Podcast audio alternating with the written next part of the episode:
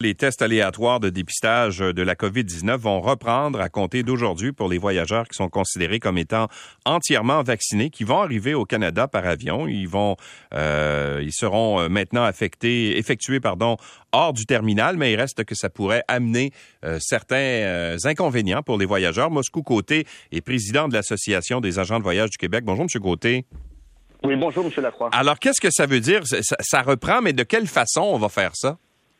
Ah, ça reprend. C'est un peu. On est surpris. Euh, vous savez, le Canada est un des rares pays qui rajoute des mesures au lieu de les enlever. Alors, ce que ça veut dire, c'est, bon, premièrement, c'est seulement pour quatre aéroports, que ce soit Vancouver, Calgary, Toronto ou Montréal. Si on arrive, on peut être choisi aléatoirement pour passer un test COVID. On le fait chez soi, en visioconférence. Et si on n'est pas capable de le faire en visioconférence, à ce moment-là, il faut se rapporter à une clinique là, dans son quartier. Euh, ils ont une liste de cliniques disponibles et on va à ces places-là.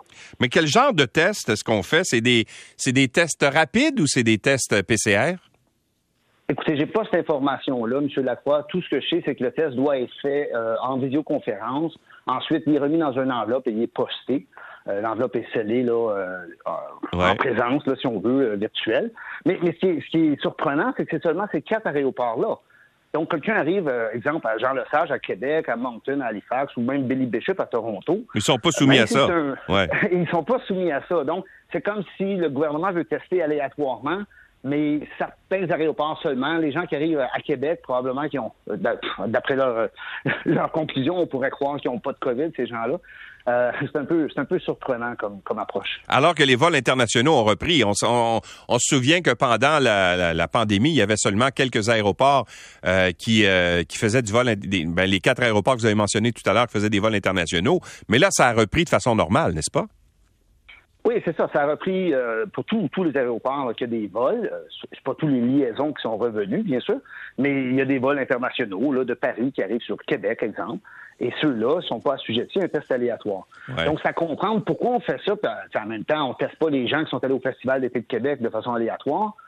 Et on sait que la transmission communautaire, présentement, est beaucoup plus responsable euh, des, des, cas de COVID que les voyageurs internationaux l'ont jamais été.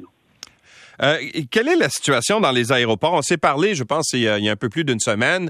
Puis, euh, il y avait évidemment des délais qui étaient assez importants quand on voulait, entre autres, passer la sécurité, puis l'attente des bagages, tout ça. Est-ce que ça s'est amélioré à votre connaissance? Le seul problème qui reste, c'est qu'il manque d'agents des douanes. Tu sais, on, je comprends l'agence transfrontalier. Euh, ça, c'est le problème. Euh, les gens arrivent, quand ils arrivent d'un vol international, il y a un délai plus long, environ 30 minutes, là, euh, additionnel à ce qu'on verrait d'habitude. Donc, aux heures de pointe, on peut facilement attendre une heure. Et là, les gens arrivent aux valises. Là, ça fait comme une demi-heure que la valise, elle tourne. Donc, quelqu'un est obligé de l'enlever. Puis là, on voit les, les, océans de valises, là, des, gens que leur valise a été retirée du carrousel. Mais la valise s'est rendue. Le, le, problème des valises est le même qu'on a déjà connu, à l'exception peut-être des vols par correspondance. Euh, mais votre agent de voyage va pouvoir savoir. Par exemple, on fait une correspondance avec Billy Bishop, on s'en va à Pittsburgh. Ben, une heure, une heure et demie de correspondance, c'est suffisant pour cet aéroport-là.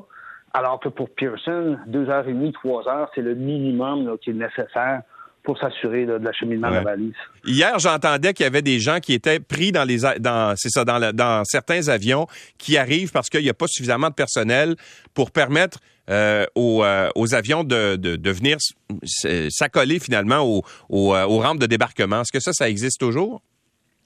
Oui, ça a toujours existé. Par contre, à l'époque, c'était un vol sur 50. Maintenant, c'est rendu peut-être un vol sur 10. Euh, les délais sont, sont ben, c'est plate, là, c'est sûr. On attend de débarquer de l'avion. Euh, j'ai un collègue qui revenait de Toronto. Il a dû attendre une demi-heure dans l'avion avant de débarquer. Euh, alors, c'est plate, mais je veux dire, c'est une demi-heure sur un voyage. C'est pas, euh, c'est pas, la fin du monde.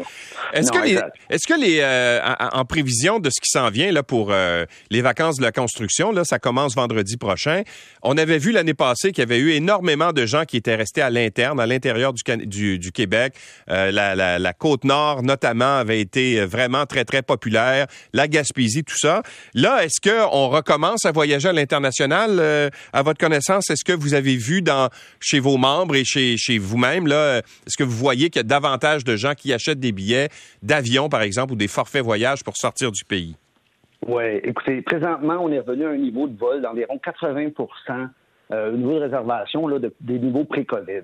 Tandis que l'an passé, euh, pour la même semaine, on était à autour de 50% Donc oui, il y a beaucoup plus de gens cette année qui voyagent. Par conséquent, il y a probablement moins de gens qui vont aller en région au Québec, mais il va y en avoir quand même beaucoup. Euh, Monsieur Lacroix, on regarde les chiffres, c'est vraiment intéressant pour le tourisme québécois. Là. Oui, vous, vous, pensez qu'on va encore une fois connaître une bonne année parce que pourquoi il y, a des gens qui vont hésiter à aller à l'extérieur encore un peu? Ben, il y a des gens qui hésitent. Il y a aussi moins de capacité. Hein. Si on prend l'exemple Montréal-Paris, les vols directs, on a six vols par jour en moyenne au lieu de huit. Donc, c'est environ 75% de la capacité normale. Euh, maintenant, pour ce qui est du Sud, cette année, contrairement à l'an passé, euh, congé la construction dans une semaine, là, c'est pas mal tout vendu. Ce qui reste est très cher, à l'exception de Cuba, là, mm-hmm. euh, qui est encore moins cher que, par rapport aux autres. Petit bémol sur Cuba, je dire, faut comprendre, un de leurs gros marchés était la Russie.